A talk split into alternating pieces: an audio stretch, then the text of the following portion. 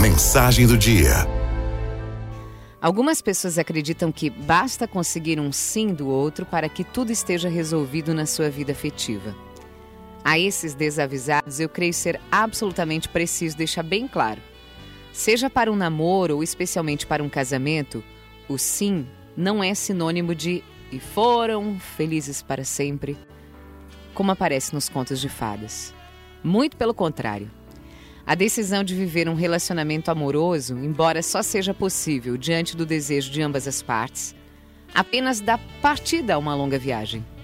E como qualquer viagem no amor não é diferente, é preciso atenção, foco, investimento, tempo, dedicação e, sobretudo, saber aonde se quer chegar, para não se perder no caminho. A grande verdade é, num relacionamento não existe jogo ganho. Para fazer valer a pena, é preciso exercitar todos os dias. Entretanto, infelizmente, muitos casais acreditam que o amor é uma espécie de mágica que acontece em suas vidas.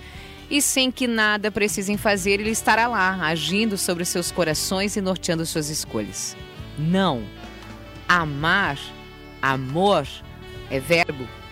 Precisa ser conjugado Precisamos praticá-lo, transformá-lo em ações, em atitudes. O amor é um planejamento feito a quatro mãos e dois corações. Se não, pode apostar, não vai funcionar. Sem esforço e sem reconhecimento diários, a química desanda, a essência se perde. E olha, para que você comece a renovar diariamente seu desejo de fazer o seu relacionamento valer a pena, vou aqui ressaltar três atitudes infalíveis. Número 1. Um, reconheça verbalmente o que o outro faz de bom. Principalmente quando convivemos com a pessoa amada todos os dias, tendemos a reclamar de certas atitudes que nos incomodam.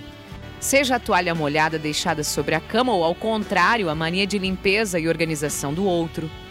Seja a falta de romantismo ou o ciúme exagerado. Seja a ausência de carinhos ou o excesso de sensibilidade. Enfim.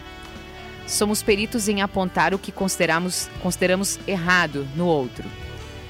E embora exista o lado bom disso, que é dar ao outro a chance de se rever, de melhorar e de crescer, tem que ter um contrapeso.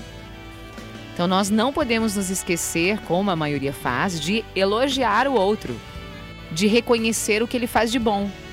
Senão não há amor que cresça, que se torne intenso e gostoso.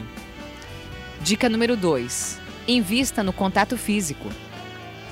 Alguns casais, com o tempo, param de se tocar e nem se dão conta disso.